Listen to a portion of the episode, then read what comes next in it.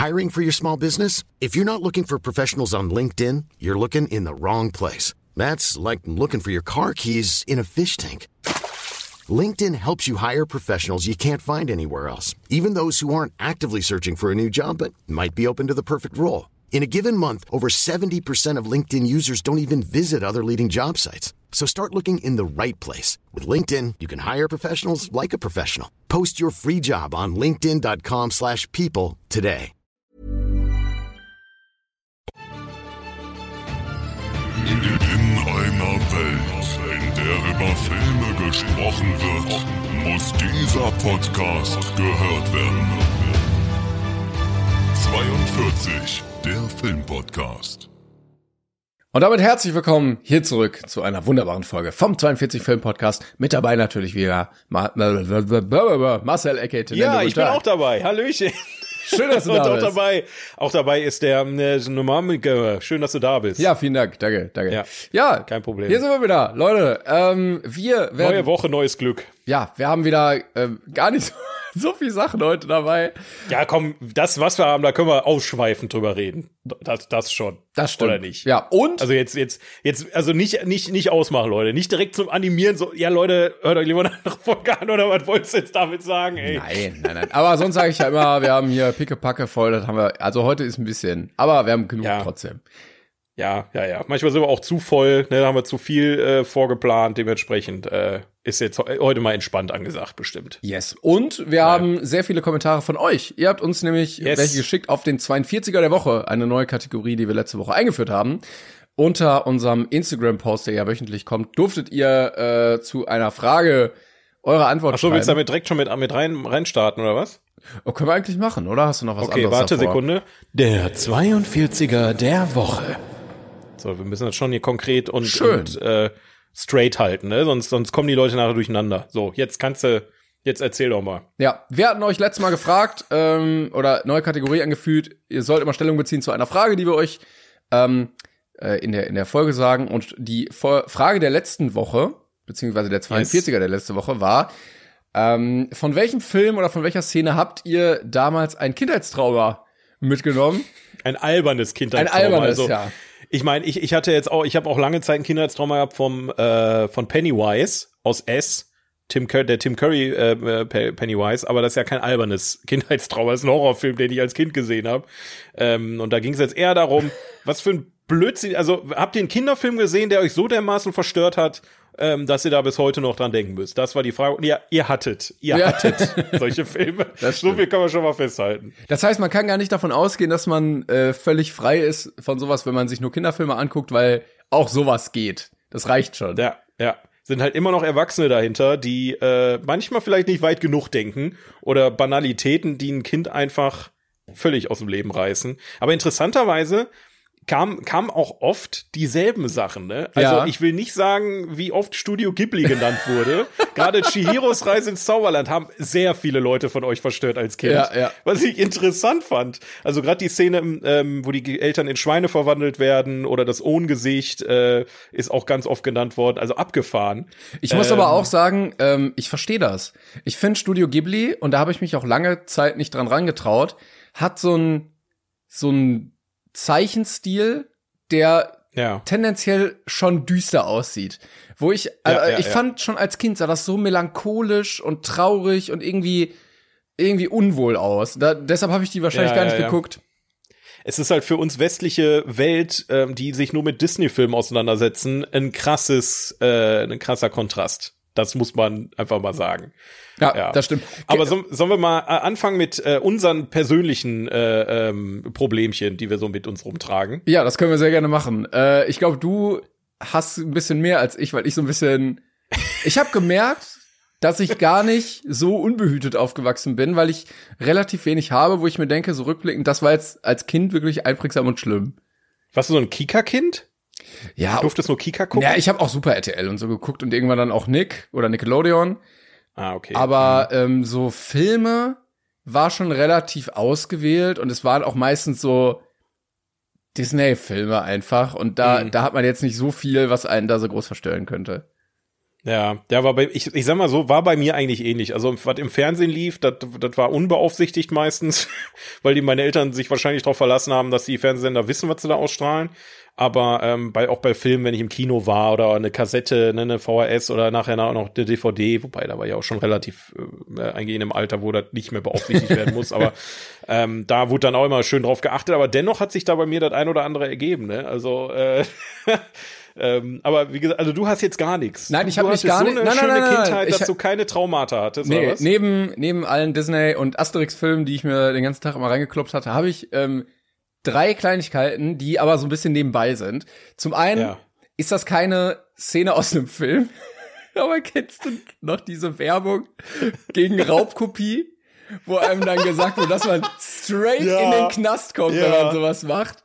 Das ist besorgniserregend gewesen. Ja. Ich hatte auch richtig Schiss einfach. Ähm, da, also du, du bist ja kein Verbrecher in dem Moment, aber trotzdem denkst du, oh fuck, Alter. Also das will ich nicht. Ganz schlimm die die Werbung, wo die Kinder vom Gefängnis stehen. Ja, Papa, genau. Papa kommt Genau. nächstes Jahr oder nächstes Jahr Noch dreimal singen oder so und dann ist ja, Papa ja, wieder noch da. Dreimal singen.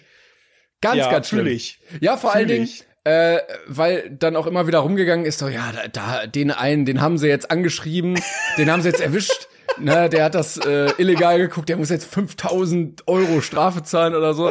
Und ich hatte wirklich Angst davor, dass das, dass das äh, ein, ein sehr weitreichende Folgen haben wird. Ja, Ähm, ja. Irgendwann habe ich mir dann auch Filme auf Kinox angeguckt oder so und dann irgendwann nicht mehr, weil mir das dann wieder zu blöd wird. Ich glaube, das, das Trauma hat so hinten nochmal angeklopft und gesagt, mach besser nicht. Kau Ach, hol dir einfach Netflix und das reicht.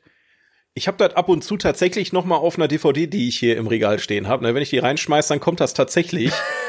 und ich krieg da immer noch ein bisschen Gänsehaut von. Ja, ist Also- auch dieses, äh, äh, sie würden auch kein Auto raubkopieren Ja, oder ja, irgendwie ja. sowas. Ja, äh, es ist super, super abgefahren. Ich, ich erinnere mich dann noch so, keine Ahnung, wenn du in einem dunklen Raum saß als Kind, nur der Fernseher war an, ähm, du warst alleine im Raum und dann kam das, das ist schon, das, das macht schon was mit dir als Kind. Also das ist schon eine Ja, sehr bedrohliche Situation, obwohl nichts passiert, gar nichts. Und dann, Das- ja, und dann war man irgendwann in dem Alter, wo halt so Kollegen Ja. gesagt haben, so, komm, dann gucken wir uns den illegal an. Und du denkst dir so, Bro, ich will, ich will nicht zwölf Jahre ins Gefängnis. So, das machen wir jetzt besser nicht. das hatte ich Ja, auf jeden Fall. Ähm. Dann, das ist schon, da war ich älter auf jeden Fall. Das hat jetzt kein Trauma bei mir ausgelöst, aber ich find's immer noch krass, dass bei Cars 2 einfach Autos in der Schrottpresse landen. Also da, Alter, da kann ich mich ja gar nicht dran erinnern. der, ich glaube, da war ich 16 oder so, als ich den so aus Scheiß mal mit einem Kollegen geguckt hat, weil Ja. ähm, wir irgendwie nach der Schule nichts zu tun hatten. Und wir so, ja, komm, dann gucken wir Cast 2 und dann ist neben diesem Autorrennding aber noch so ein so ein Agententhema oder so Ja. eine Agentenstory in dem Film drin. Und dann gibt's so eine Verfolgungsjagd, das ist ja so sehr auf James Bond angelegt und dann fällt so ein Auto in so eine Schrottpresse und wird zerpresst und dann dachte ich mir so, ja, warte mal, der ist ja jetzt tot. Der ist jetzt einfach tot. Und ich war zum Glück in dem Alter, wie gesagt, dass mich das nicht traumatisiert hat, aber ich glaube, hätte ich den mit zwölf oder so gesehen, hätte ich mir gedacht, hui, hui, hui. das, ich finde es bei Disney-Filmen, also wir hatten erschrecklich, äh, erschrecklich, erschreckend wenige Disney-Filme hier von euch äh, angeboten bekommen. Mhm. Ähm, Gerade solche Sachen oder jetzt, also ich habe zumindest mit einer Person gerechnet, die König der Löwen sagt. Einer hat's Aber- auch geschrieben, ja, ja, war in den Kommentaren aber hat- drin. Okay, na gut, okay. Aber äh, es, also, ich find's abgefahren, dass gerade Disney es schafft, solche Themen subtil einzusteuern, dass du die nicht irgendwie mit als Trauma mitnimmst, sondern einfach, okay, Ja, König tot, der Löwen. König der Löwen war schon für viele, glaube ich, sehr heartbreaking. Ja, ja gut, okay, da, da ich, ich muss auch ehrlich gestehen, da musste meine Mama auch immer zurückspulen oder vorspulen. Weil du es ständig noch mal irgendwann- sehen wolltest. Ja, aber hatten wir denselben Gag nicht vor, vor 100 Folgen schon, ist egal. Er funktioniert immer noch, fand fantastisch. Super. Ja, Ähm, ähm, eine Sache hätte ich noch. Ähm, ja, und zwar ist jetzt auch keine direkte Szene, aber ich weiß noch, dass meine Eltern an Halloween immer einkaufen waren, Mhm. weil am Tag danach immer Feiertag ist und dann waren die immer noch abends unterwegs. Das heißt, ich war immer Halloween abends alleine zu Hause. Die ganze Wohnung war dunkel und dann lief immer das Simpsons Halloween Special. Und das war ja. so unangenehm, weil diese Specials auch immer so unangenehm sind. Und dann warst du alleine und dann wurde vielleicht mal ein Ei irgendwie ans Fenster geworfen oder so. Und mein Gott, wollte ich als Kind nicht alleine an Halloween sein. krass, so schlimm. Ja, also ich, hab finde das, das- ich finde das immer unangenehm und ich denke mir immer, wenn Halloween ist so, ah, deine Eltern gehen bestimmt jetzt einkaufen und dann fällt mir ein, dass ich erwachsen bin und das eigentlich völlig egal sein sollte. Ja, aber ich, will- ich also ich für meinen Teil, so von meinem, von meinem Gefühl her, wenn, wenn so Dinge angekündigt gruselig waren, da kam ich besser mit klar als Dinge, die unverhofft gruselig waren. Zumindest als Kind. Weißt du, was ich meine? Also, es gab ja auch von super vielen anderen Serien, nicht nur von den Simpsons, sondern auch zum Beispiel die Bieber-Brüder oder Spongebob oder so, gab es halt immer Halloween-Specials, ja, ja. äh, die dann immer, ähm, bei, zumindest bei Super RTL, glaube ich, damals, ähm, dann am Stück gezeigt wurden. Ja, ich fand die eigentlich immer und blöd, aber dieses Alleine sein, dunkel sein und vor allen ja, Dingen auch okay. in einem Alter, wo du dir denkst so, ja, eigentlich müssten meine Eltern mhm. jetzt mal langsam wiederkommen, aber dann kommen mhm. sie halt noch nicht wieder, weil die sind halt unterwegs so. Und dann, ja, so, nee. Ja, die Situation im Allgemeinen alleine zu Hause zu sein als Kind ist, glaube ich, äh, das, das äh, tut dem Ganzen nicht noch äh, dazu beitragen, dass das gut. Ja, weil die auch immer diese Specials, also es war ja nicht nur die Simpsons, es waren auch, keine Ahnung, was habe ich da geguckt, Netz ultimativer Schulwahnsinn oder so. Die haben dann auch ja. immer so eine ganz komische Stimmung. Die sind dann nicht wie so eine klassische mhm. Episode, sondern irgendwie so anders. Ja, die meisten nutzen ja auch tatsächlich echte Horrorelemente, die dann auf Kinder getrimmt wurden, ne? Also ob da jetzt ein, ein Slasher, hier zum Beispiel die Spongebob-Folge mit dem Hackfleisch hassenden Zerhacker. ja. Das ist, das ist ein totaler Klassiker, aber fuck, habe ich mich zum ersten Mal eingekackt, als Nosferatu zu sehen war. Jo, stimmt. Ja. Ne, das, das, äh, das ist ja schon ziemlich random, wo die dann von Zeichentrick auf äh, Echtfilm wechseln und du dann dieses Wesen siehst, was du mit zehn Jahren in der heutigen Zeit noch nie gesehen hast, weil es halt ein Film aus den 20ern ist, 30ern ist. Ähm, das war schon, aber irgendwann fand ich es dann auch eher witzig als, als das. Aber es sieht auch, auch, wirklich gruselig aus, wenn du so in dieser Animationssendung plötzlich diesen mhm. völlig verkrüppelten Nosferatu da stehen hast. Ja, ganz besonders bauen die ja auch die, die Stimmung auf, ne? Also es ist ja wirklich so, also wer die Folge nicht kennt von SpongeBob, da geht es darum, dass äh, Mr. Krabs entscheidet, dass in der Krossenkrabbe jetzt 24-Stunden-Betrieb ist. Und, ähm, oh, und dann sind SpongeBob und Ja, da sind SpongeBob und Thaddeus in der Nacht alleine da und es ist halt übel die düstere Stimmung und draußen ist Nebel und SpongeBob kriegt Angst und dann erzählt Thaddeus die Geschichte vom Hackfleisch hassenden Zerker, um SpongeBob zu verarschen und ähm, dann passieren die Dinge, die Thaddeus erzählt, tatsächlich in der Folge. Es löst sich natürlich irgendwann wieder auf, so das Licht flackert, ne, und äh, dann steigt einer mit einem äh, mit einem Pfannenwender statt einer Hand aus dem Bus aus und weiß der Geier was. Also es ist halt schon wirklich so ein bisschen Horror für Kinder. Äh, und dann kommt auf einmal Nosferatu äh, aus dem Nichts, der dann das Licht flackern lässt und so ein Blödsinn. Also das ist einfach total banal, aber genau das sind die Themen, die ich äh, eigentlich meinte beim letzten Mal. Würdest du sagen, das war auch ein Trauma von dir oder was, was sind die, die du jetzt so mitgebracht hast? Ja, also kein eigentlich kein Trauma. Es war es war schon eine Folge, die ich mit äh, mit der Decke ähm, bis zur Nase hochgezogen wahrscheinlich zum ersten Mal geguckt habe als Kind, mhm. als sie zum ersten Mal kam. Äh, ist jetzt aber nichts, was mich irgendwie geschädigt hat. Ich ich habe da ich habe da noch noch banalere Dreckscheiße, die mir im Kopf geblieben ist. Ja. Ähm, allen voran gibt's ähm, das ist wirklich die dümmste Geschichte aller Zeiten.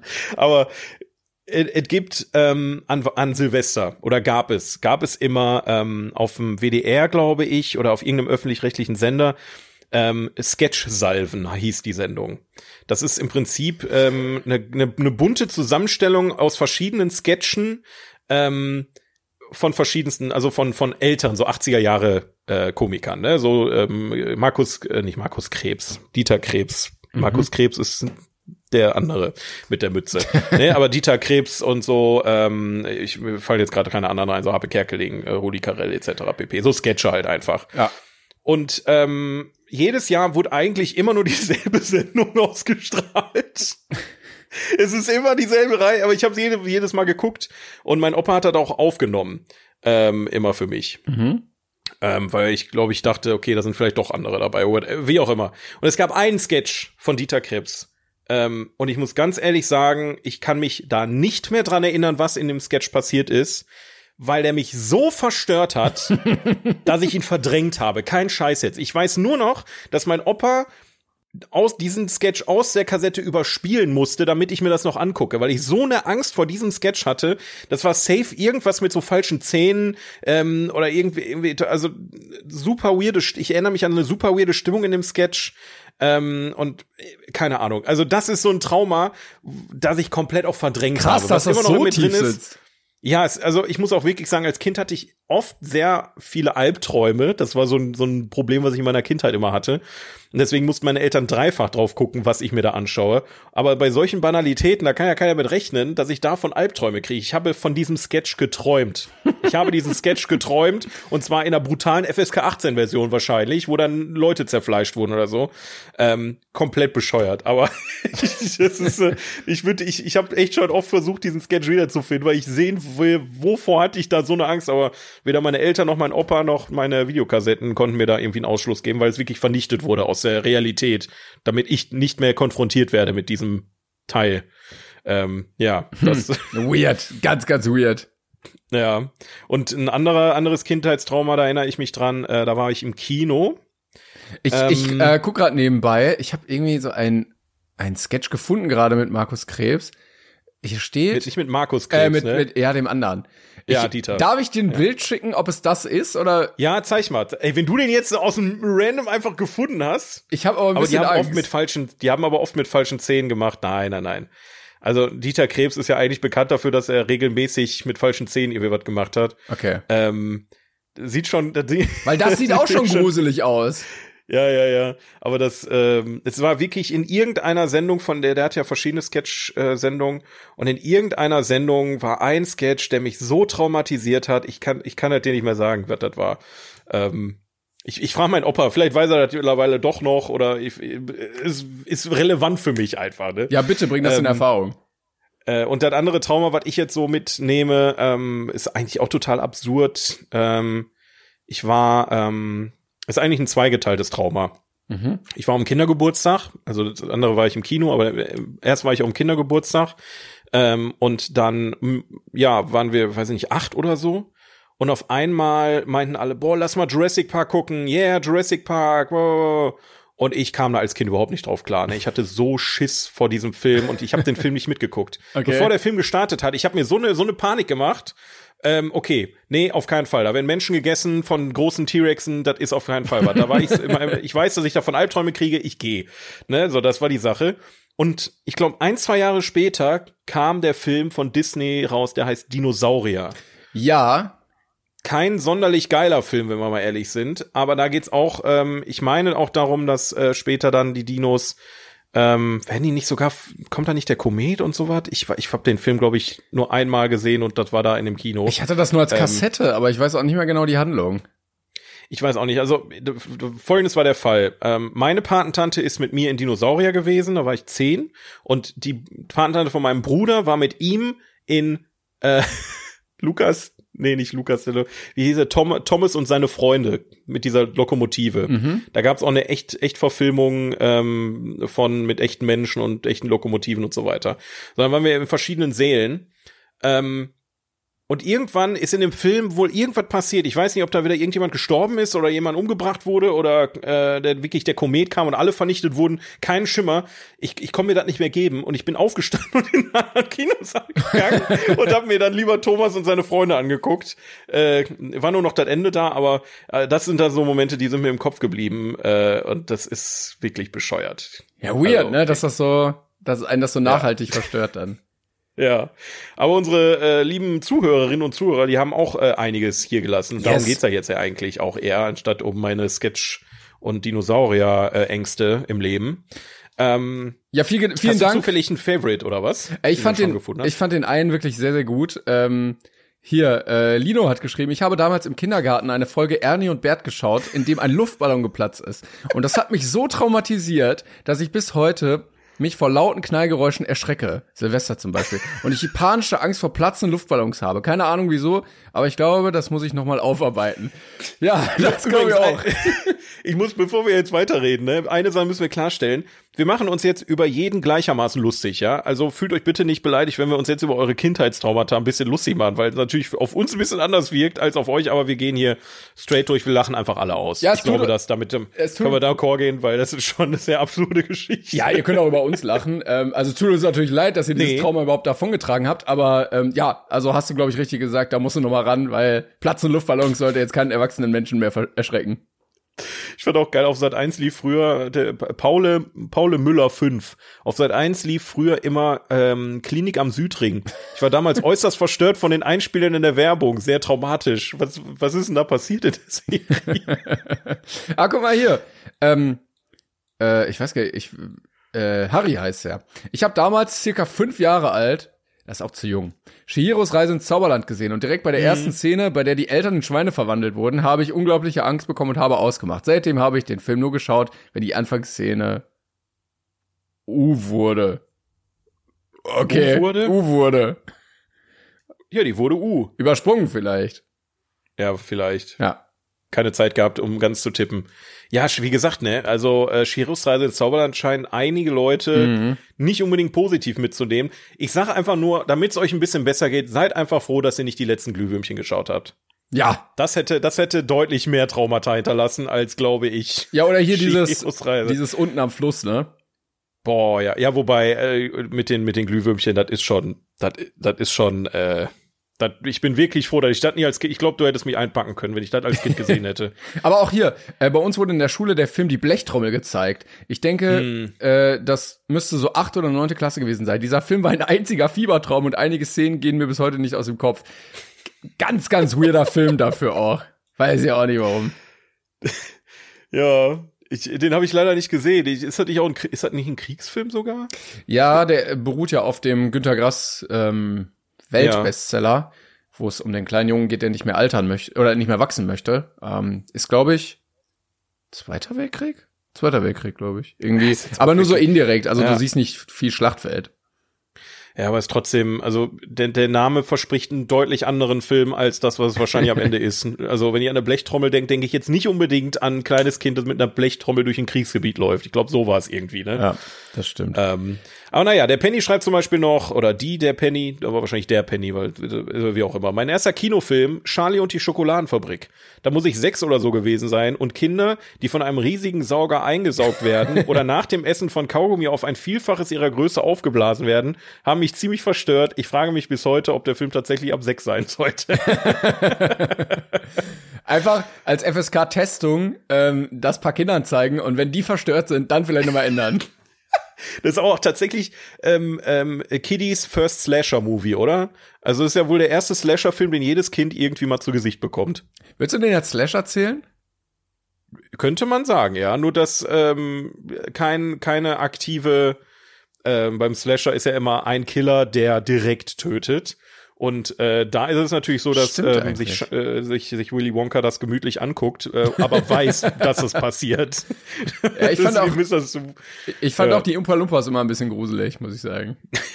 aber die aus äh, dem Original aus, ähm, ich glaube, Willy Wonka und die Schokoladen. Nee, nee, aus dem, aus dem Tim Burton Film. Ja, ja, aber aus dem Original sind die noch gruseliger, finde ich persönlich. Nee, finde ich Ähm. nicht. Ich finde, die sehen jetzt, weiß ich nicht. Findest du wirklich? Ja. Okay. Ja, ich glaube, ich finde die jetzt noch gruselig. Naja.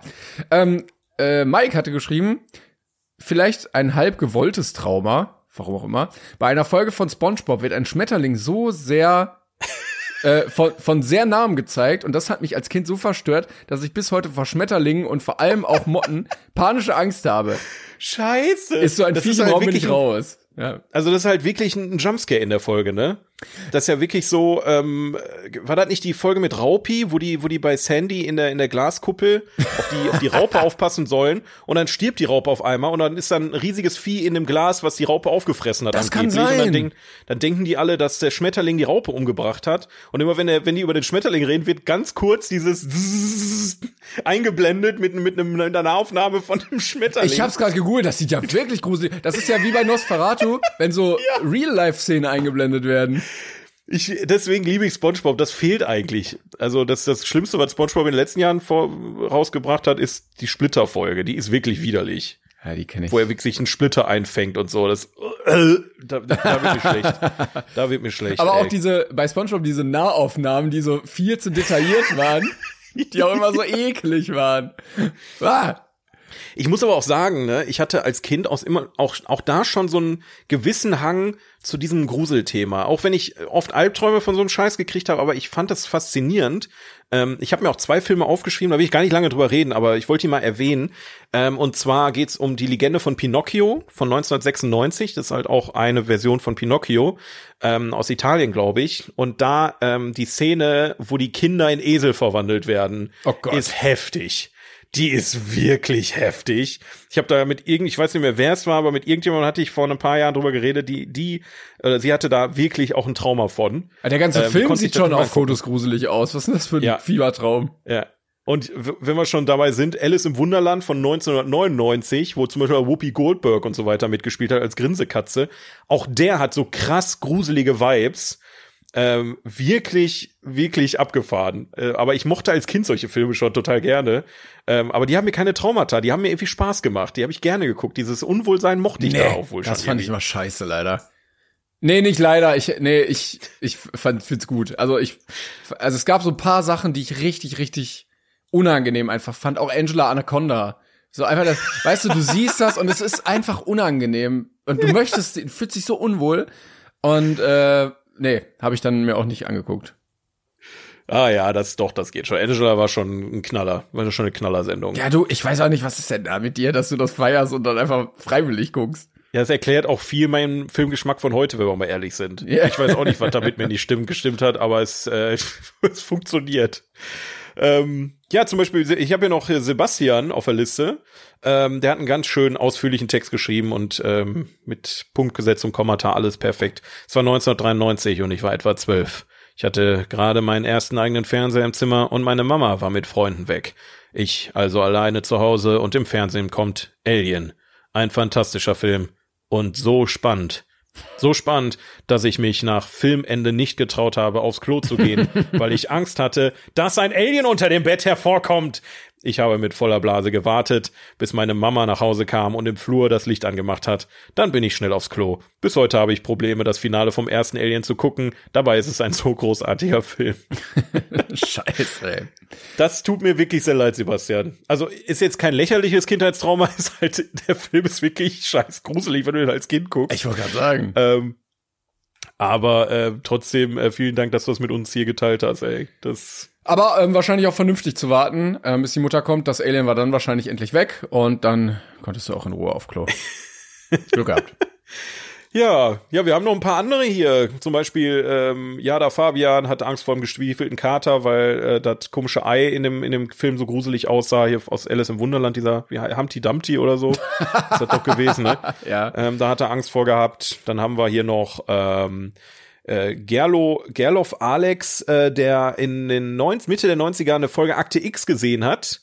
Ähm, Folge 2.24, also Staffel 2, 24, unsere kleine Stadt. Darin wird eine Person in, eine, in einer Hühnerfarm zu Tierfutter verarbeitet, What the welches fuck? an die Hühner verfüttert wird. Ich war damals definitiv zu jung, um das zu gucken, hatte mir aber warum auch immer diese Folge angesehen. Rund 20 Jahre später läuft bei mir immer noch ein Schauer über den Rücken, wenn ich die Hühner picken sehe.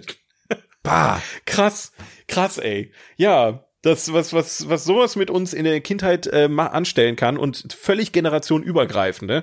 Ähm, ist ja völlig egal, ob wir jetzt über Spongebob reden oder hier zum Beispiel über Astrid Lindgren, wo äh, jemand Angst hat vor, davor, dass Michel aus Lönneberger in seinen ähm, Schuppen gesperrt wird oder bei Ronja Räubertochter die Wilddruden so gruselig, die sehen aber wirklich fucking gruselig aus. Wild. Musst du mal googeln. Gib mal Ronja Wilddruden ein, ein Wort. Ron Also Ronja und dann Wilddruden. Räubertochter. Wild. Wild. Das, das ist fucking creepy.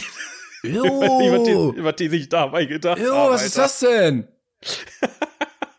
wie, aber wie kann man das denn machen und dann denken, ja, das ist gut für Kinder. Das wollen die sehen, die Kinder. Ja, das habe ich mich schon oft gefragt, schon sehr oft. Also es gibt ja, also dieses Thema, was wir gerade besprechen, da könnte man bestimmt, wenn man genug recherchiert, Stunden drüber reden. Ja. Da gibt's bestimmt so viele Filme. Ich habe mal, glaube ich, ein zweistündiges Video geguckt, wo es auch um viele amerikanische Serien geht, ähm, wo wirklich absolut daneben gegriffen wurde, wo du als selbst als Erwachsener denkst so what the fuck ist das Ja, ähm, und äh, aber da das das können wir auf ein andere mal anderes mal schieben ähm, ja vielen Dank auf jeden Fall für eure ganzen Dankeschön. Einsendungen hier Ja. und äh, natürlich kriegt ihr wieder einen neuen 42er der Woche. für äh, die nächste Woche mit, in dem ihr da wieder mal euer Feedback geben könnt. Ja. Äh, unter dem Post bitte, ganz wichtig, unter dem Post, den wir ähm, auf unserem Instagram-Account 42 Podcast posten. Wir haben auch einige Sachen per Privatnachricht gekriegt, aber wir sind ganz ehrlich, der Überblick ist ein bisschen bescheiden, äh, dadurch, dass wir halt Sachen für Plot-Twist haben. Äh, wir haben äh, ein allgemeines Feedback zum Podcast. Wir haben dann eure 42er der Woche. Deswegen ähm, ist ein bisschen viel per Privatnachricht. Deswegen würden wir das gerne unter dem Posting belassen. Und ähm, damit ihr auch wisst, was ihr da drunter schreibt, kommt jetzt Folgendes. Ja. Ja. Welche Perlen aus dem koreanischen beziehungsweise allgemein asiatischen Kino könnt ihr empfehlen?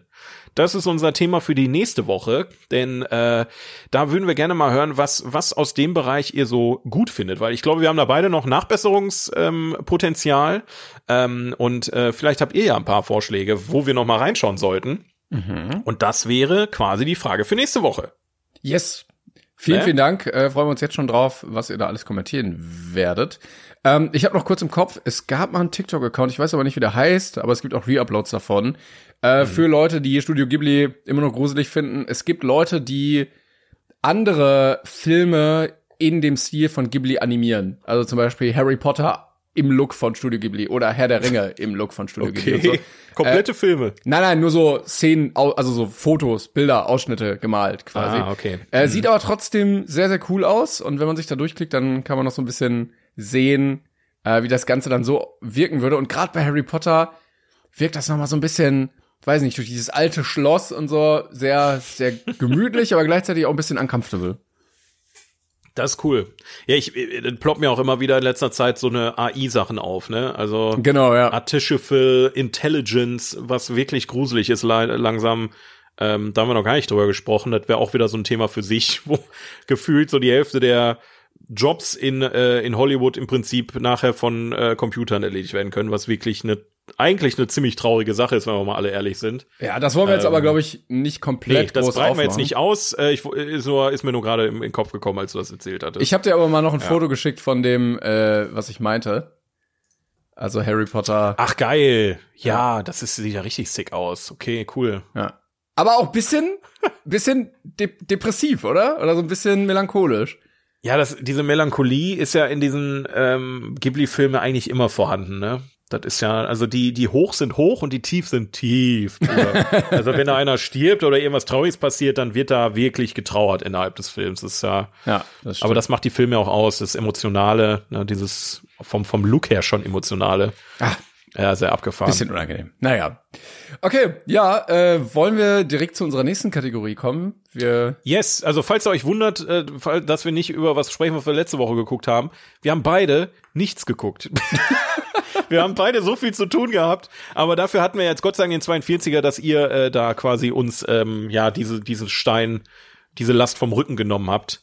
Ähm, aber ja, wir können gerne direkt äh, rein ins Geschehen und über unseren Film der Woche sprechen. Ja, den haben wir nämlich geguckt. Also den einen habe ich mir ja, extra nochmal angeguckt.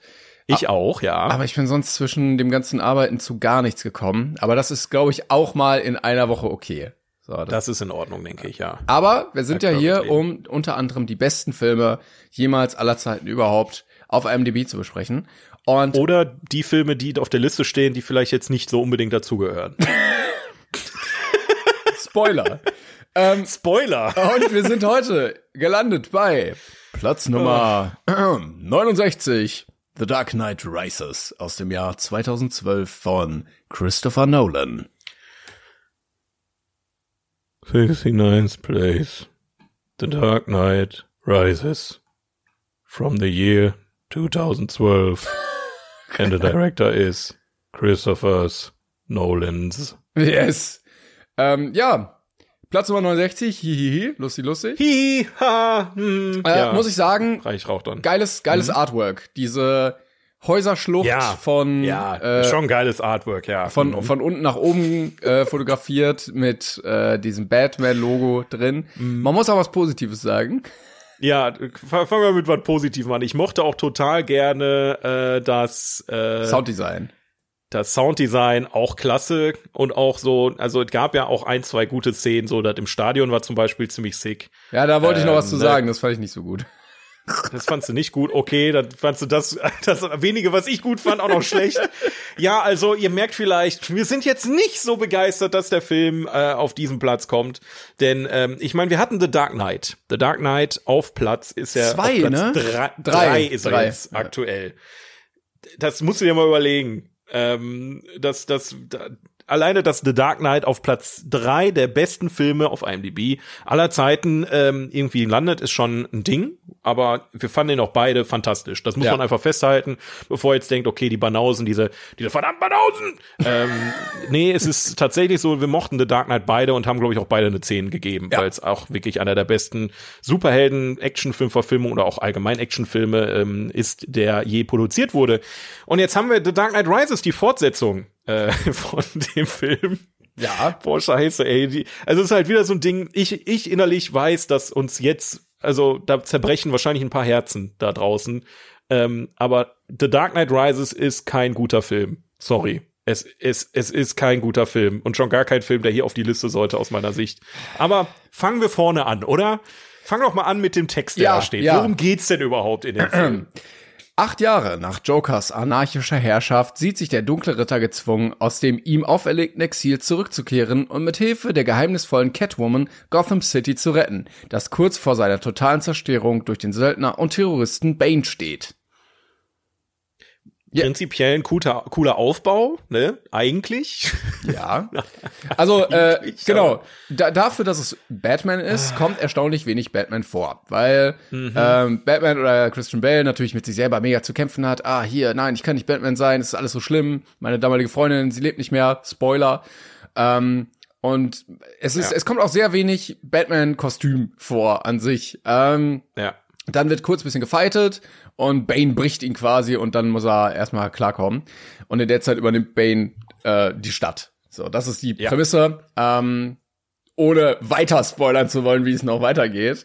Ja, ich glaube, das Wichtigste ist zu wissen, ein gebrochener Bruce Wayne, ein gebrochener Batman, der irgendwie komplett am Ende ist, körperlich und psychisch. Ja, genau. Ähm, und das nutzt quasi dann Bane aus. Das ist, glaube ich, so der Aufhänger des ganzen Films, um die Stadt irgendwie an sich zu reißen. Ich ne? muss die ganze Zeit sagen, ähm, ich, also er ist ja der dritte Teil der Trilogie.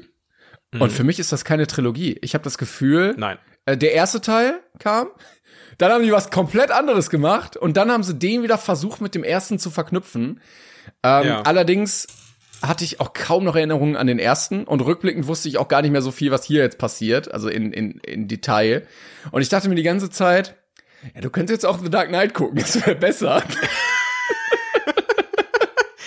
Es stimmt einfach. Ähm, ich, ich, wenn du möchtest, ich kann es auch ein bisschen erklären, wieso es so ist, wie es ist. ja, ich habe mir auch ein paar Weil- Punkte aufgeschrieben, aber du kannst ja erstmal Ja. anfangen.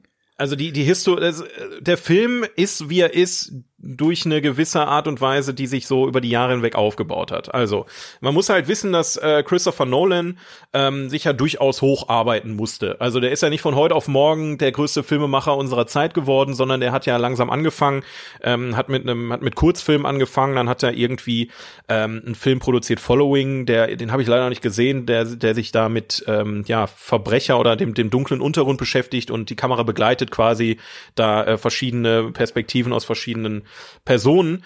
Ähm, und dann kam halt Prestige, ne? Den hat er ja geballert. Dann hat er, ähm, wie heißt der nochmal, Memento hat Der er ja kam gemacht. sogar davor noch. Genau, Memento kam noch davor und äh, er hat so mit jedem Film mehr Leute überzeugt, dass er es drauf hat. Und dann irgendwann kam er auf die Idee und hat gesagt, okay, ich möchte gerne diese alten, weil bis dato gab es ja nur diese Tim Burton Filme und die Sachen aus den 60ern, was Realverfilmung angeht. Ich möchte ähm, quasi Batman wiederbeleben. Ich möchte Batman wiederholen und zwar in einer düsteren ähm, ähm, Atmosphäre, utopischen At Atmosphäre. Ähm, und da waren viele von begeistert. Und dann hat er quasi den ersten Film Der kam übrigens wie vor? Prestige, Batman Begins. Passt auch Genau, namentlich überhaupt nicht in die Reihe. Batman Begins, The Dark Knight, The Dark Knight Rises. Also, Ja, das auch, und allein damit fängt es ja schon an. Ich glaube, es war auch nie als Trilogie geplant, ne? Also, Das kann ähm, sein, ja. Das war, er hat am, am Ende des Films, hat er ähm, bei Batman Begins, hat er quasi den so einen Cliffhanger gedroppt, wie er bei Marvel mittlerweile gang und gäbe ist. Er hat nämlich einfach gezeigt, wie ähm, Commissioner Gordon Batman eine Joker-Karte übergibt. Und das ist im Internet wohl so eskaliert, dass die Leute sich so darauf gefreut haben ähm, und auch später, als die Rolle bekannt kam, dass Heath Ledger, der kurz vorher noch für Brokeback Mountain Oscar gewonnen hat, ähm, den Joker spielen soll, da ging es einem eher ins Negative. Also dieser Hype war auf jeden Fall da. Und dann hat er einfach mit The Dark Knight, einer der geilsten und besten Actionfilme unserer Zeit im Prinzip, äh, produziert. Ähm, und dann ist halt das passiert, was kein, womit keiner gerechnet hatte, und zwar, dass Heath Ledger stirbt. Es war ursprünglich geplant, dass im dritten Teil der Joker natürlich nochmal wiederkommt, die Geschichte weitererzählt wird. Und von heute auf morgen, ja, gab's dann halt diverse Probleme, ähm, was den Film angeht. Deswegen lag das Ding erstmal auf Eis. Christopher Nolan hat Inception produziert ähm, und hat sich da erstmal nicht mit beschäftigt. Hat parallel, glaube ich, ein paar Leute angefragt. Er wollte erst den Riddler als neuen Bösewicht machen. Das hat aber auch nicht so richtig funktioniert. Ja, und dann kam er halt auf Bane und auf diese ganze ähm, Geschichte und hat dann wollte das Ding dann abschließen. Wie gesagt, ich habe bis heute keine Ahnung, ob das von vornherein als Trilogie geplant war. Es fühlt sich aber null danach ja, an. Ja, das stimmt. Ja. Also das Ende muss ich ganz äh, vorwegnehmen. Das fand ich wirklich stark. So diese letzten Szenen, mhm. die haben sich auch so ein ja. bisschen angefühlt wie Inception. So, weißt du, dass du mit so einem mit so einem weltoffenen bisschen Herzschmerz, aber auch wohligen Gefühl da rausgehst. Das, und abschließend. Ja, das, ne? das kriegt er gut hin, muss man sagen. Aber bis dahin hat, hat es sich wirklich ganz komisch angefühlt, wie du auch schon sagst. Ähm, ich habe die ganze Zeit The Dark Knight ausgeblendet und musste dann immer diesen, diesen Bogen schlagen, weil ganz vieles vorausgesetzt wird in der Geschichte. Also es geht auch viel ja. um ähm, Batmans Vergangenheit, äh, seine Anfänge und so. Und ich habe Batman Begins einmal gesehen vor Jahren. Ich wusste ja. das alles gar nicht mehr genau, wie das jetzt war. Und dann musstest du dir das immer irgendwie zusammenbauen. Ähm, wie, wie der denn jetzt damit zusammenhängt. Ähm, also hier, Liam Neeson spielt ja auch wieder eine Rolle, die, die, ja. die hatte ich komplett ausgeblendet. Spielt ja im zweiten Teil der Trilogie auch gar keine Rolle. Ne? Nein, das wird komplett nicht. ausgeblendet. Und deshalb finde ich The Dark Knight auch so stark, weil der funktioniert halt für sich. Und The Dark Knight Rises überhaupt nicht. Da wird richtig viel vorausgesetzt. Und ähm, ich finde, er verschenkt auch ganz viel Potenzial, was er hat. Also auf jeden Fall. Ganz viele Sachen, die man meiner Meinung nach hätte besser machen können. Äh, ich finde ihn auch sehr lang, muss man dazu sagen. Also viel zu lang. Ne, mhm. 2,45 zieht sich schon so ein bisschen. Ähm, wir haben ja auch gesehen beim Joker, das geht schon, dass so Bösewichte besser introduced. Ne? Also du musst das nicht so ja. lange aufbauen, um zu zeigen, oh, der ist jetzt aber so krass.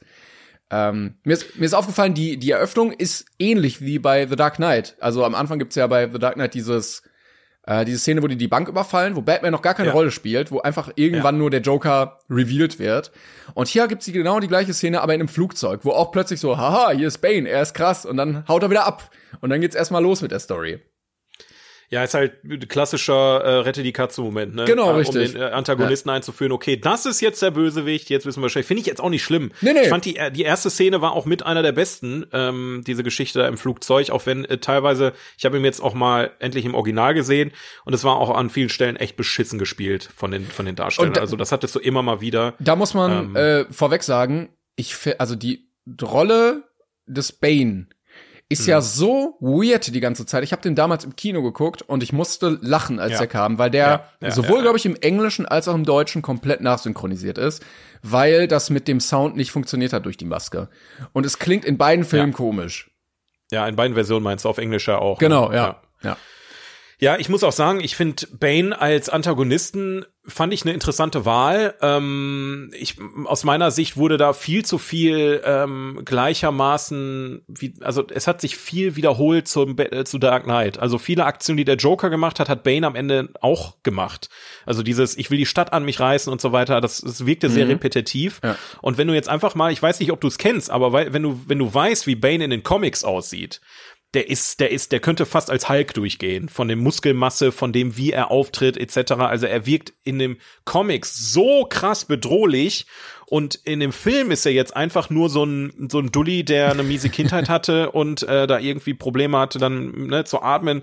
Frag mich nicht, also mir wurde von vornherein A nicht klar, was ist sein, sein, sein, sein also warum macht er das? Das, das habe ich mir auch aufgeschrieben. Das wird den ganzen ja. Film, da wurde ja am Ende so ein bisschen klar, aber dann dachtest du dir auch so, okay, deswegen hat er das ja. alles gemacht. ja, das dachte ich. Und vor allen ähm, Dingen habe ich mich äh, gefragt, ja, wie soll das denn was ändern? Also, wenn du jetzt ja. hier die ganze Stadt in Schutt und Asche legst, was ist denn, was hast du denn damit dann erreicht? Ja. Das bringt dir, das bringt dir ja selber überhaupt nichts.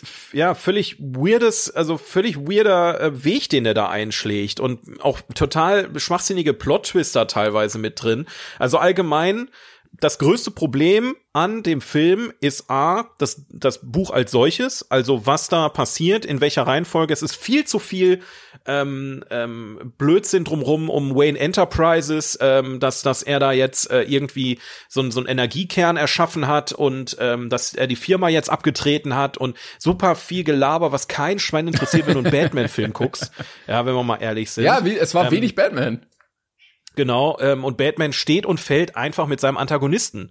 Und wenn du dann so einen Antagonisten hast, wo du nicht nachvollziehen kannst, warum macht er das gerade? Er, du, du hast, du baust keine Sympathie dazu auf. Beim Joker hattest du immer noch dieses, dieser Andarcho-Gedanke, Ja, das ne? war der ja, Style. das war ja vor allen Dingen ja. der Plot-Twist beim Joker. Also er hat kein Motiv. Ne? Eigentlich wurde so out the, outside the box gedacht, so okay, welches Motiv, welches Motiv? Gar keins. Es gibt einfach kein Motiv. Er macht das einfach nur aus Spaß am Chaos. Aber du hast ihm, die, du hast ihm das abgekauft Genau. als Charakter. Ja, ja, genau. Du, du, du hast verstanden, okay, er will Chaos stiften. Er will einfach die Welt brennen sehen. Bei Bane hattest du das Gefühl, okay, er- der will jetzt, will, Irgendwas will er. Aufmerksamkeit schinden, aber was, warum willst du das machen? Warum willst du die komplette, warum willst du komplett Gotham City in die Luft sprengen? Und dann parallel zu einem eher mäßigen Bösewicht aus meiner Sicht, hattest du einen Batman, der am Boden lag, Mhm. der wirklich nicht vorhanden war. Du hattest, weswegen du den Film gucktest, waren dieses Gut gegen Böse, dieses Gebattle gegeneinander. Und dann hattest du im dritten Teil den Fakt, dass Batman wie ich schon sagte, psychisch und körperlich einfach am Ende war ähm, und sich erstmal wieder aufraffen musste und sich dann noch konfrontiert sah mit der Firma und mit, ach ja, wir müssen jetzt, wir haben keine Kohle mehr und wir müssen jetzt gucken, wo wir, wie wir Kohle herkriegen. Und da denkst du dir auch so, was, an welcher Stelle soll der Spaß denn bitte kommen? Ich muss auch sagen, ich hatte zwischendurch äh, große Probleme, weil ähm, Batman dann eine Zeit weg ist aus Gotham und ich nicht verstanden habe, wa über was für einen Zeitraum das geht, weil ich dachte erst, ja. ja. okay, er ist hier so drei Tage, so wie äh, hier Meister Yoda mit seinem Training bei Luke und dann ist er ein krasser Jedi und dann war irgendwie so, ja, es sind dann drei Monate vergangen und ich dachte mir, warte mal, drei. Bane hat doch gerade gesagt, morgen, warum sind denn jetzt drei Monate rum? Ähm, also das fand ich ein bisschen sehr, sehr komisch. Da fehlte komplett die, dieses Zeitgefühl, ähm, um das einordnen zu können.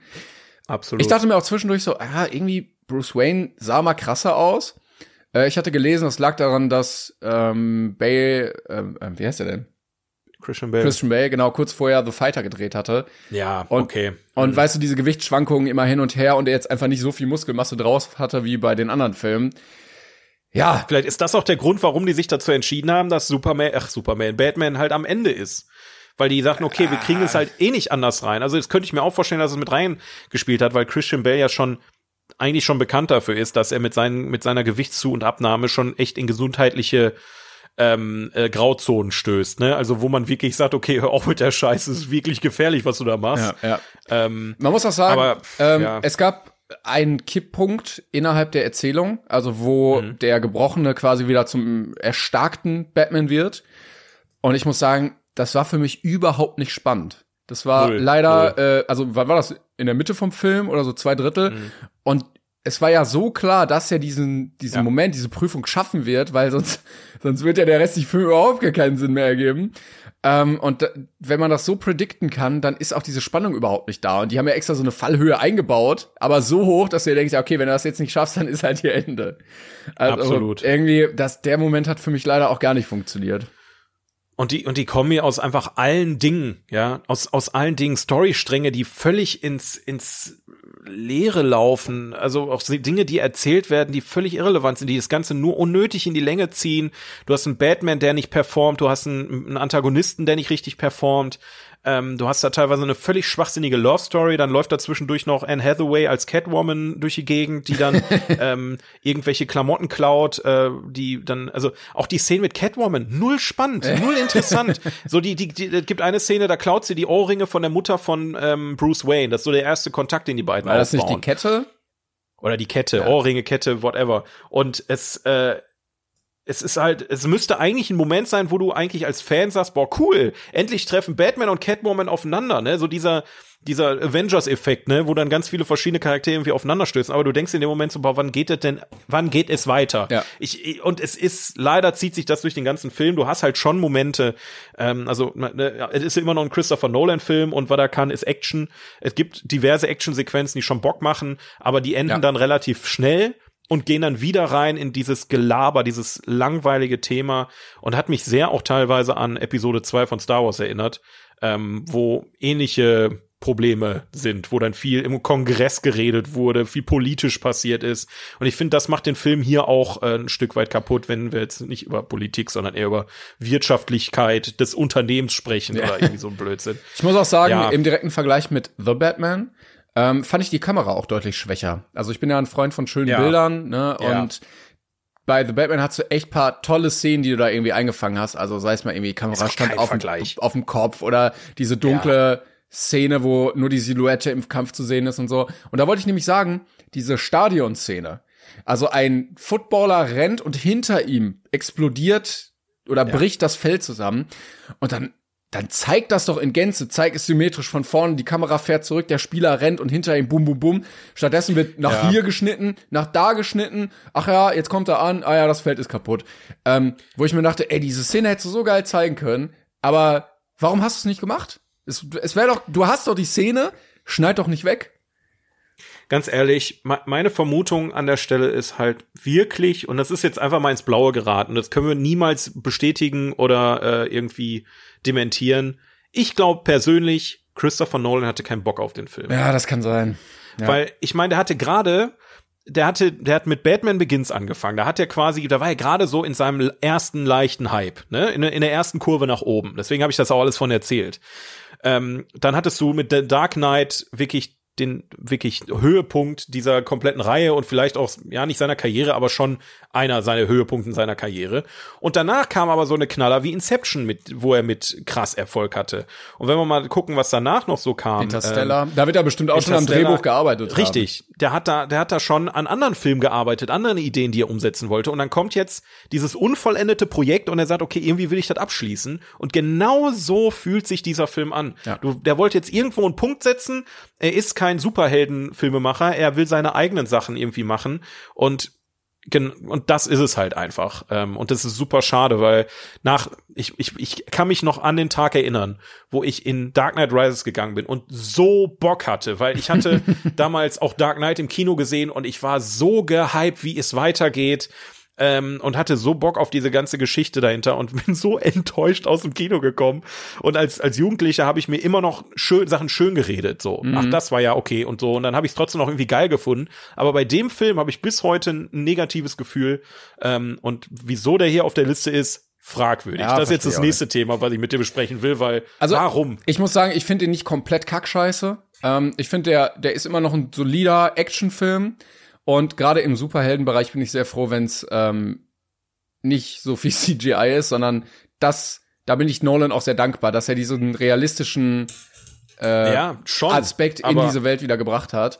Ähm, aber das war ja eher ein Thema für Batman Begins und ähm, The Dark Knight. Warum zum Beispiel ist nicht Mad Max Fury Road auf dem ja, Platz? Ja, pass auf, genau, das wollte ich sagen. Es gibt so viel bessere Actionfilme. Ja, ja, also ich finde ihn auch solide, aber der hat doch auf der Liste nicht zu suchen. I'm sorry. Und ich denke, der wird auch nur da sein, weil er The Dark Knight Rises heißt. Also weil der erste so weit oben ist. Ähm, aber da hast du schon recht. Ein Mad Max zum Beispiel wäre viel, viel weiter oben angesiedelt. Ja, ja. Ich meine, der, der Film hat bei 1,7 Millionen Bewertungen eine 8,4 auf IMDb. Ja. Du hast super viele 10-Sterne-Bewertungen. Ich verstehe nicht, Was hast du dem gegeben? Eine 6. Ja, ich habe ihm auch eine 6 gegeben.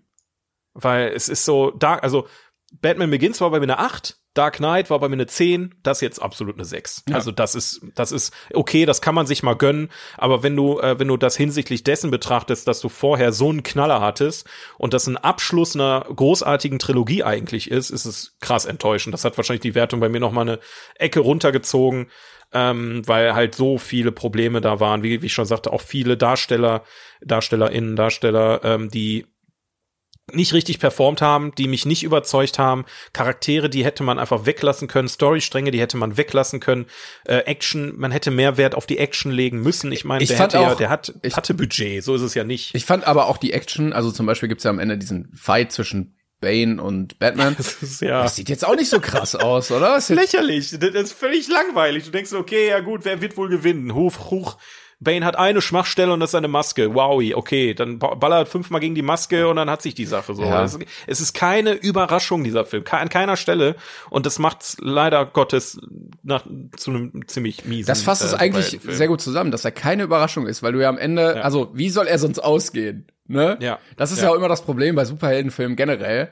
Aber ähm, ja, das, das stimmt schon. Übrigens, Die einzige Überraschung ist wirklich, ähm, wo, wo er quasi seinen Nachfolger ernennt. Das ja, aber da wurde ja auch nichts draus.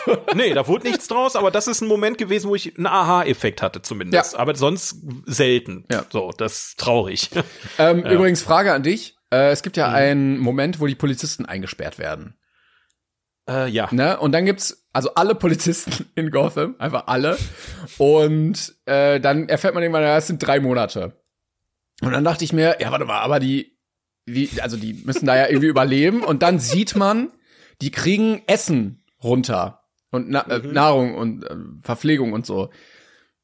Aber wenn doch ein Seil da ist, wo man Essen runterlassen kann, kann man die Polizisten dann nicht einfach wieder hochholen? ja. Ja gut, am Ende, also ich sag mal so. Also da kam ein Knackpunkt. Riesenpaket für mehrere Ja, tausend ja. Menschen. Nee, also pa- da pass kann, auf. Also die sind halt einfach unterlegen. Das, das ist ja klar, weil ich meine, die haben komplett von Wayne Industries da oder wie der, wie der Laden heißt, haben die ja die komplette, das komplette Waffenarsenal einfach äh, bekommen. Und die stehen da als mehr oder weniger Zivilisten unbewaffnet und also ja, man hätte einen Flucht versucht, versuchen können, aber der wäre wahrscheinlich relativ einfach gescheitert. Ähm, und in dem Moment wäre natürlich auch Batman gekommen und hätte die gerettet. Also ich sag mal so, der Film wäre zehnmal besser gewesen, hättest du einen Batman gehabt, der irgendwas macht und nicht in einem Gefängnis festsitzt und rumjammert die ganze Zeit und seiner Mutter hinterher traut, seiner Frau hinterher trauert, sein, seinem äh, Leben hinterher traut, sagt, ich werde nicht mehr gebraucht, mich will hier keiner mehr, Äh, ich- also- mir, tut, mir tut alles weh, äh, aua, aua, aua. ich äh, Ähm. hätte auch diesen Aspekt äh, der Hoffnung viel mehr in den Fokus gerückt, weil das Ja, war ja, ja. so das Motiv, wo ich gemerkt habe, okay, jetzt kriegt der Film mich so emotional. Dieses, ja, okay, Ja. alles ist am Arsch, ne? Wir haben Polizisten sind weg, keiner rettet uns, ähm, die haben hier die Stadt übernommen, aber es gibt doch diese eine Sache da im Hintergrund, die uns immer irgendwie geholfen hat und die wird uns auch weiterhin Ja. helfen. Und dann siehst du so kleine Kreidezeichnungen irgendwie an der Wand oder so, ne? Oder die Kinder, die da denken so, ja, äh, vielleicht kommt er jetzt wieder und so. Und auch, dass Bruce Wayne ja dieses Schicksal auf seinen Schultern irgendwie so spürt, dass sich die ganze Stadt auf ihn verlässt. Na? Und ich glaube, mit so einem Hoffnungsthema daran zu gehen, hätte dem Film ein bisschen besser getan, als irgendwie gar kein Ja. Thema zu haben. Ja, und wie gesagt, viele, viele Momente hattest du halt auch schon in besser im Vorgängerteil. ja, und jetzt auch im Nachfolger. Also da, Also guck den lieber. Wenn, wenn du Deswegen hätte ich verstanden, ähm, ich sag mal, der, der Riddler hätte wahrscheinlich viel besser funktioniert, weil der halt so gewieft ist. Du hast diese Rätselthematik, du hättest einen kaputten Batman trotzdem Ja. noch an dem Fall ermitteln lassen können. So, aber dadurch, dass du eine Übermacht als Antagonisten hast und einen völlig geschwächten und kaputten ähm, Helden im Prinzip, funktioniert die Story einfach für mich nicht. Ja, stell dir so. mal Das- vor, so ein Riddler, der so mit seinem, ähm, mit dem Mind von Batman gespielt hätte, der vielleicht auch seine Vergangenheit ausgegraben hätte. Dann bringst du rein, ja, wie, du hast deine Eltern aber äh, selber irgendwie umgebracht oder du hier damals mit deiner Freundin, das ist auch alles Ja. passiert und ähm, dein Commissioner Gordon ist ein Lügner und sowas und äh, da hättest du den richtig psychisch sprechen können. Stattdessen hampelst du da irgendwie mit sowas rum. Ja, und das kommen, da kommen wir wieder zur These, er hatte einfach keinen Bock auf den Film. Er, Ja. hat, er hat die Kohle ge- eingesteckt, er hat das gemacht, einfach abgeschlossen und hat gesagt, ich lasse das Thema jetzt hinter mir. Ich meine, am Ende können wir eigentlich auch froh sein, weil dann hätten wir vielleicht niemals diesen fantastischen neuen Batman gekriegt äh, mit Robert Pattinson und auch wieder dem Riddler, mit einem Ja. unfassbar geilen Riddler, muss man einfach sagen. ja. Ähm, also abschließend gesagt, wenn ihr Bock auf Batman habt, dann guckt euch bitte drei Sachen an. The Dark Knight, The Batman von 2022, glaube ich, oder 23, äh, 21 und die Serie aus den 60er Jahren. Das sind die Sachen, die ich akzeptiere. Ja, was ist denn mit dem, ähm, mit dem, wie heißt er denn? Äh, Ach so, ja, stimmt, die Tim Burton Filme. Ja, okay, die Tim Burton Filme, also die ähm, wobei ja das mit, Nee, wie mit heißt George der, Clooney. Wie heißt er denn, den ich gesehen wie, wie heißt denn der Bösewicht? Ah, der aus Departed. Der aus, ähm, der Bösewicht aus Departed? Depa Ey, jetzt fällt mir der scheiß Schauspieler nicht ein. Wovon redest du? Meinst äh, Matt Damon? Nein, der, wie heißt der denn? Ach, ich bin so doof gerade, ne? Jack Nicholson nicht. als Joker. Ach so, ja, Tim, ja, das ist der Tim Burton Batman, genau. War der Äh, das? Das geht auch noch. Da, da habe ich, da habe ich gerade, da habe ich ein bisschen zuvor gegriffen. Ja, stimmt schon. Der ist auch schon nice, mag ich auch. Der, der fu- funktioniert aber auf eine andere Art und Weise. Ja, der ist so ein bisschen witzig. Ja, deswegen. Ähm, ich bin auch sehr gespannt. Michael Keaton soll ja jetzt auch in dem Flash-Film als Batman noch mal irgendwie vorkommen. okay. Ähm, ich, bin- äh, ich bin gespannt. Aber wie gesagt, ich bin äh, froh, dass sich ähm, Christopher Nolan auf das konzentriert hat, was er wirklich gut kann. Weil die, ich meine, vielleicht hätten wir nie ein Interstellar gekriegt, Ja. wenn er jetzt noch weiter sich mit Batman beschäftigt hätte. Oder ähm, äh, was hat er denn noch alles gemacht hier? Ähm, ja gut, Tenet war okay, Dunkirk war für mich auch okay, aber das ist Geschmackssache. Geschmackssache. Es sind Ja. gute Filme, aber es ist Geschmackssache. Oppenheimer das bin ich jetzt, Themen gewesen. Oppenheimer bin ich jetzt auch sehr gespannt, was da rauskommt. Und Yes. Ähm, yes. Um im Batman-Universum zu bleiben, es sind jetzt erste Szenen vom Set von Joker 2 aufgetaucht. ja, Mit ähm, Lady Gaga als Harley Quinn. Ich bin gespannt. ich auch. Und da habe ich, da habe ich super. Bock Ich, ich habe Also Angst, auf dass der scheiße wird. Ah, ich glaube, der wird nicht so gut wie der erste. Äh, wenn wir jetzt, ich habe keinen Bock auf dasselbe Phänomen wie das hier, aber ich, ich sag mal so, ich, da sind auf jeden Fall Leute, die haben da Bock drauf und das ist schon mal eine gute Grundlage. Und äh, wir werden sehen, würde ich sagen. Ja, wann kommt er denn eigentlich? sehen. Kommt er nächstes Jahr schon? Oder? Ja, gute Frage. Joker also der nächste 2. Batman-Film kommt, glaube ich, erst 2026 oder so. Das dauert noch ewig, bis der nächste Batman kommt. Ähm, Joker 2 könnte nächstes Jahr kommen, ja. Ich bin mir, bin ich mir gerade nicht mehr sicher. Die drehen ja auf jeden Fall gerade schon aktiv. Aber bei IMDb ist er noch nicht gelistet. Wann kommt Ja, der denn? das ist halt 2024. Guck mal, hier gibt sogar einen Start. 4. Oktober 24. Krass. Also bisschen was über ein Jahr noch hin. Okay. Ja, da bin ich mal, äh, bin ich mal gespannt, was uns da noch so erwartet. Aber ja, Dark Knight Rises, schade. So viel kann man dazu sagen. Wenn euch der Film aber gefallen hat und ihr jetzt also schon ein Stück weit deprimiert seid, was wir dazu, vielleicht haben wir euch auch gerade irgendwie die Augen geöffnet und upsi, der ist ja wirklich scheiße, der Film. Ähm, er ist ja nicht komplett scheiße. Ja, oder ihr seht halt das, äh, ja, ich meine, ne? wir, wir haben eine 6 gegeben, das ist jetzt nicht eine 0, ne? Aber vielleicht seht ihr das auch ganz anders oder stimmt uns zu, schreibt es auch gerne auf Instagram in die Kommentare, dann Yes, äh, absolut. lesen wir uns das durch und freuen uns sehr und vielleicht gehen wir nächste Woche nochmal drauf ein. Genau. Ähm, auf Platz 69 auf der anderen Liste, wo die ganzen Streaming-Plattformen, äh, nicht Streaming, äh, Bewertungsplattformen zusammengefasst wurden, haben wir einen Film, von dem ich noch nie gehört habe in meinem Leben. The Battle of El Algiers, ähm, Schlacht um Algier.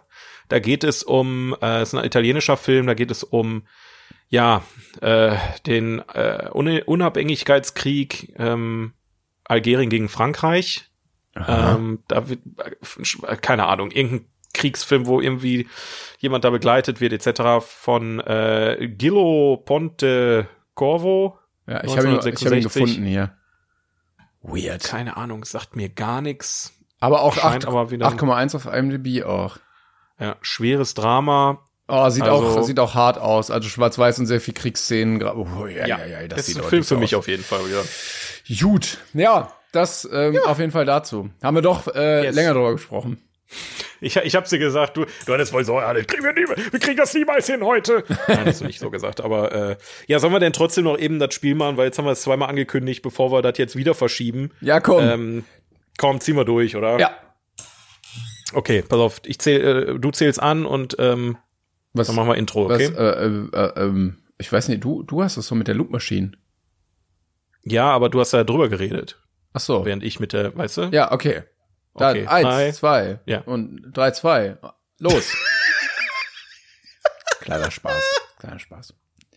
Du bist ein Witzbold, jetzt komm, mach. Eins, zwei, drei. Hä?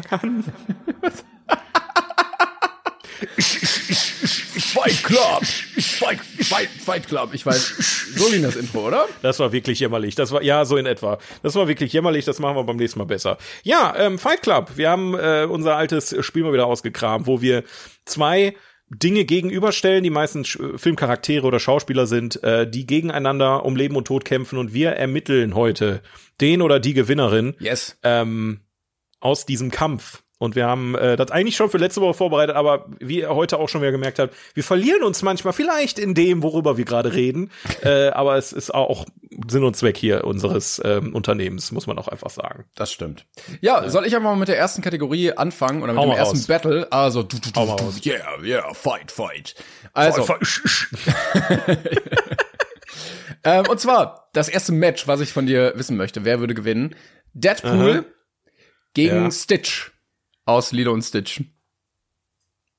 Wie zum Teufel bist du denn auf die Konstellation gekommen, Alter? Ja, das, äh, Okay, ähm, ja, dadurch, dass Gliedmaßen bei Deadpool nachwachsen und bei Stitch nicht, hat er schon mal einen gewissen Vorteil. ja, aber ist er Gegenüber. nicht kugelsicher zum Beispiel? Stitch ist kugelsicher? Ja, Stitch ist doch dieses ultimativ gezüchtete Alien. Ja, ja, ja. Aus Lilo und Stitch muss man auch mal einmal sagen, ne? Das, äh, bevor jetzt, das ist ein äh, Disney-Film, so ein kleines Alien aus dem Weltall. Ja, kugelsicher schon, aber ich meine, Katana sicher weiß ich nicht. Ich, boah, weiß ich nicht. Also ich glaube, Stitch ist schon sehr stark, oder?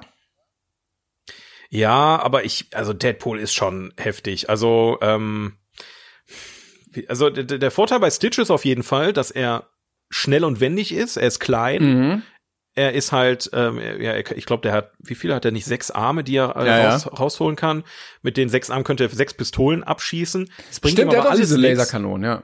Genau, diese Laserkanonen. Es bringt ihm aber alles nichts, wenn halt du Deadpool hast, der eigentlich fast unzerstörbar ist. Wenn wir Ja, ehrlich sind. ähm, wobei Stitch auch sehr, sehr intelligent ist. Also ich glaube, der ist auch sehr smart gezüchtet. Also er könnte sich vielleicht irgendwas überlegen, Hm. weiß nicht, Deadpool einbetonieren oder irgendwie sowas. Hm. Das ist wirklich ein, das ist ein schwieriger Fight, ja. Da hast du, da hast Wenn du er ja einmal, wenn er einmal böse ist, kann ich mir vorstellen, weil Deadpool ist Hm. immer so, oh, haha, haha, kleines Hundi, ja, ja, ja. Und dann, dann zerlegt er den. Ja, die Frage ist aber trotzdem, ob Stitch nicht einen Teil seiner Intelligenz verliert, wenn er im Rage-Modus ist. Weil dann ist er ja wie so ein Tier, was, was quasi da völlig eskaliert, ne? Na, ich weiß. Also ich bin, ich bin tatsächlich bei Deadpool. Ich bin bei Deadpool, weil es ist so, keine Ahnung, also Deadpool ist ja eher, wobei, ich muss ich mal gerade zurückdenken, hat er überhaupt sch schon mal mit Schieß, Schießgewehren gearbeitet? ja, der hat doch seine zwei Pistolen. Ach ja, der hat seine Pistolen. Ja, aber wenn er mit seinen Katanas rangeht, äh, sollte das eigentlich. Ja, ich sag, ich bin bei Stitch eher. Ich glaube, der ist so smart, schnell, stark, Laserwumm. Ich glaube, der holt das Ding. Der wird den irgendwie so zerlegen, dass er nicht mehr sich bewegen kann. Okay. Also Würde ich eine- jetzt mal offen lassen. Fehde. Ja. Eine Fehde. Lassen wir offen. Wie gesagt, ihr, ihr, die ihr gerade zuhört, vielleicht habt ihr andere Thesen, die wir nicht bedacht haben, aber in der Tat wüsste ich jetzt auch nicht. Also das ist, das ist auf jeden Fall ein Kampf, der wird ein paar Minuten laufen. Ja, auf der Leinwand, das auf jeden Fall. Vielleicht, vielleicht ist das auch so ein Kampf, der so richtig lange geht, also so zwei Wochen oder so. Weil beide einfach so unfassbar out of this world stark sind. Tag und Nacht. Ja. Ja, okay. ja, mein, mein erster Kampf ist jetzt weniger, ähm, wobei es eigentlich doch schon krass durchdacht, wenn wir mal ehrlich sind. Es ist Nicolas Cage äh, versus Jigsaw. Wie, wieso? Was? Kannst du erstmal den Hintergrund erklären? Der, der Hintergrund ist der, ich möchte gerne sehen, wie Nicolas Cage äh, einen Saw-Film spielt. Ich möchte, ich möchte wissen, was passiert. Nehmen wir jetzt mal an, äh, wir haben jetzt so einen Film wie, ähm, wie heißt der nochmal? Den habe ich doch letztens erst gesehen, wo er sich selbst spielt. Äh, Ne, wo er sich selbst als Talent? Schauspieler- Genau, Massive Talent. So, ähm, wenn er als Nicolas Cage von Jigsaw in die Fallen eingesperrt wird. Mhm. Das wäre ein Film, den würde ich mir super gerne angucken. Mit den Absurditäten von ähm, Massive Talent, weil er hat da ja auch ein alter Ego. Ähm, wer den Film gesehen hat, weiß, was ich meine, ne? wo er quasi mit sich selber redet und mit sich selber in verschiedenen Rollen redet und so weiter. Ähm, und das im, im Saw-Universum, wie er sich da irgendwie versucht rauszuwinden. Wer würde gewinnen? Würde Nicolas Cage sich da rausfinden, weil er ist ein Alleskönner? Mhm. Äh, oder ist Jigsaw mit seinen Fallen da doch ein bisschen drüber? Ja, ich würde 100 pro sagen Jigsaw. Ich glaube, mittlerweile kann man auch sagen, der hat schon ein bisschen, äh, bisschen Erfahrung in dem Business. Ja, der hat die ein oder andere Falle schon gebaut. Und ich glaube, Nicolas Cage wäre dann irgendwann so ein bisschen überfordert. weil er wird sich denken, ja, scheiße, jetzt, na, ich muss ja hier auch abliefern als Schauspieler, aber jetzt weiß ich auch gerade die Lösung nicht. Und weil, wenn dir dann ein Aber Arm Nicolas Cage abgerissen macht wird. immer das, womit man nicht rechnet. Das ist ja der Punkt. Er war der Ghost Rider, der hat äh, in Mandy hat der mit einer riesen Axt da sich durchgeballert. Also der der hat ja schon einige, wenn man jetzt das ne diesen diesen diesen Themabereich, dass er quasi alle seine Rollen irgendwie schon irgendwie ist, ja. dann glaube ich schon, dass er äh, dass er das ordentlich rocken würde. Ja, ich glaube trotzdem nicht. Ich, also, ich kann mir vorstellen, vielleicht schafft das irgendwie sogar durch ein paar Fallen. Ähm, aber ich glaube, aus allen Sachen kommt er da nicht raus, nee. Da sehe ich, da sehe ich leider die Fallen als zu smart. Vor allen Dingen könnte man sie ja auch direkt auf, auf ihn äh, anpassen, wenn man weiß, man wird ihn entführen. Man kennt ihn ja so ein bisschen. Ähm, Glaube ich, da kommt er nicht aus der Nummer gut raus. Aber Nicolas Cage hat schon Bienenhelm überlebt, ne? ja, ja, Also- ja. Ja, ich meine, der hat sich mal auf eine Rolle einen Zahn rausgezogen auch. Ähm, Ja. Also der kann durchaus leiden. Ja. Aber ich, ich weiß ja Glaubst du nicht. es nicht? Glaubst du es nicht? Man muss halt auch bei Jigsaw sagen, der gibt ja auch immer eine Möglichkeit, da rauszukommen. Da ist ja nicht so, dass er das nur macht, um sich da äh, lustig anzugucken, wie die da leiden, die Leute, sondern Jigsaw baut ja auch immer ein Hintertürchen ein. Und ich, in den ich schätze späteren Nicolas Filmen Cage so- auch? Oder Was? in den späteren Filmen auch oder nur in den ersten? Nee, immer eigentlich. Okay. Also der, der sagt ja, mach das, dann, dann, dann, dann bist du frei. Okay. Und wenn du das nicht machst, ist, sind meistens sehr brutale Sachen wie ein Arm absägen oder keine Ahnung, ne, so, solche Geschichten einfach. Aber ich traue Nicolas Cage zu, dass er das durchzieht. Und wie gesagt, es wäre ein Film, den würde ich mir so gerne angucken, Alter. Das Ja, wäre ja, ja. das wär ein Traum. Das wäre ein Traum. Wenn ich auch ja. darin sehen würde, wäre ähm, Keanu Reeves. Zusammen mit Nicolas Cage vielleicht.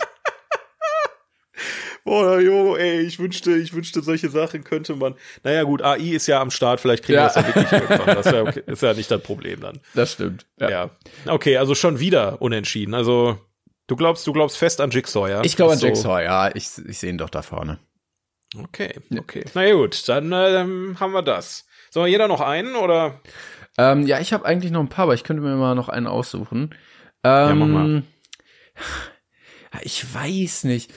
Also manche, ich möchte es auch nicht zu einfach, aber ich, ich sag mal, ähm, Mad Max und Furiosa, Fu Furiosa gegen Schreck.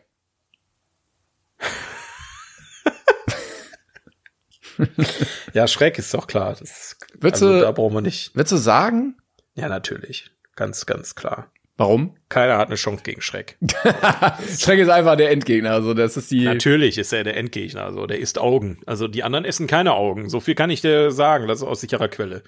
Ähm, ja, ist halt, also die Frage ist halt, in welchem Szenario das Ganze spielt, weil ich meine, im, im Bereich Wüste sind äh, Team Mad Max auf jeden Fall bevorzugt und im Team Sumpf ist, ist Schreck bevorzugt. Ja. Ist halt die Frage, wo die sich treffen. Ich glaube, das ist schon mal eine relevante Sache, ne?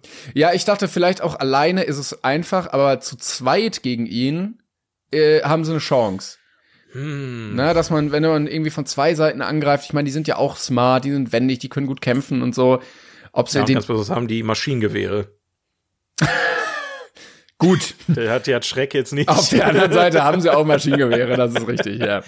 Da ist jetzt schwierig zu sagen, wie würde Schreck auf ein, eine automatische Waffe reagieren. Ja, der wird wahrscheinlich irgendwie so, ein, so eine Zuckerstange in die Waffe schießen, dass die Waffe explodiert beim Abfeuern oder so. Aber Schreck steht ganz alleine da. Also der darf nicht seine, seine besten Freunde damit äh, zunehmen, dass da noch ein Esel mit dabei ist. Oh, also jetzt, jetzt bin ich offen für alles. Also, Ah, bist du offen? oh, Schon offen. Also wenn Esel mit seinem Drachen, mit seiner Drachenarmee da kommt, das könnte schon äh, ja, das wäre jetzt ein bisschen unfair. Aber wenn der Lebkuchenmann da noch steht oder so, das würde ich nochmal ziehen. Ja, toll. Also nur die Charaktere, die nix leisten können, quasi. Die Ja, also du kannst ja jetzt nicht alle deine Freunde einladen, äh, wenn ihr, wenn ihr Boxerei ist, dann wär's ja nicht mal repräsentativ. Ja, komm, aber die komplette Gang von Mad Max mit der kompletten Gang von Schreck. Da, davon kann man ja mal ausgehen. Ja, damit Schreck das- gewinnen. Ja, dann g- gewinnt Easy Schreck. Ja. Also gegen den, gegen den Wolf im, im Omi-Kostüm hat keiner eine Chance. Und äh, nur die beiden gegen Schreck würde ich fast überlegen, ob die beiden gewinnen. Ja, hast du eigentlich recht. Also allein schon wegen den Waffen ist das schon eine unfaire äh, Angelegenheit. Ja, Also, äh, selbst wenn wir die Schusswaffen weglassen, ich glaube, Schreck ist einfach ein bisschen doof und ein bisschen träge. Meinst du? Er ist schon wuchtig. Also wenn du zu zweit. Also wenn, wenn die keine, wenn die kein, also wenn die jetzt mit Schwertern kämpfen, dann haben die keine Chance. ja, aber dann haben sie irgendwie so Ketten und dann können sie sich um ihn schwingen und weißt du, dann so fixieren und dann kommt irgendwie, weiß nicht, so ein Stachelauto und keine Ahnung. Ja, aber dann haben sie ja wieder ein Auto, so das dann, das ist ja, wie gesagt, dann ist dann wieder die Umstände, die es entscheiden, ne, und nicht die die Charaktere. Also ich glaube schon, dass Schreck, wenn jetzt keine, also wenn jetzt keine Waffen oder irgendwelche Umstände rein körperliche Energie, würde Schreck das easy machen. Bin ich ja, das kann schon sein. Wenn du jetzt in so einem Wrestling-Match bist, dann Ja. vielleicht schon, Ja. ja.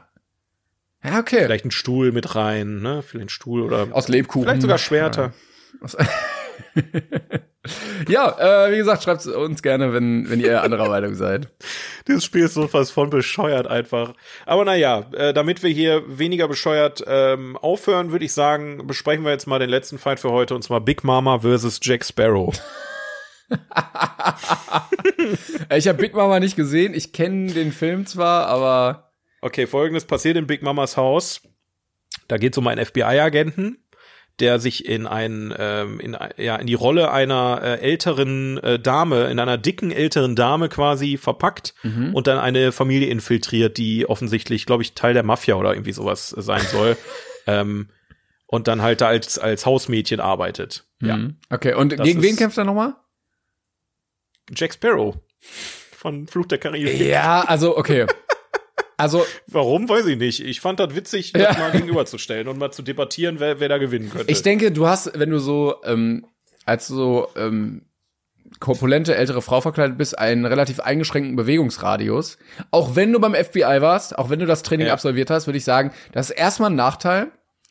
Und Aber sie, wenn du den Film gesehen hast, weißt du, dass er schon ordentliche Kicks da verteilen kann. Also Ja, okay. das ist auch ein Teil des Films, dass er ordentlich austeilen kann in diesem Fettsuit auf jeden Fall. Okay, okay. ja, aber ich glaube, Jack Sparrow, ich meine, der hat ja auch eine Knarre. So, der ist jetzt nicht ganz unbewaffnet. Ich glaube, der ist auch so, so bauernschlau im Kampf. Ich glaube, der wird sich da irgendwas ausdenken, irgendeine Finte, dass er da äh, den völlig übers Ohr hauen würde.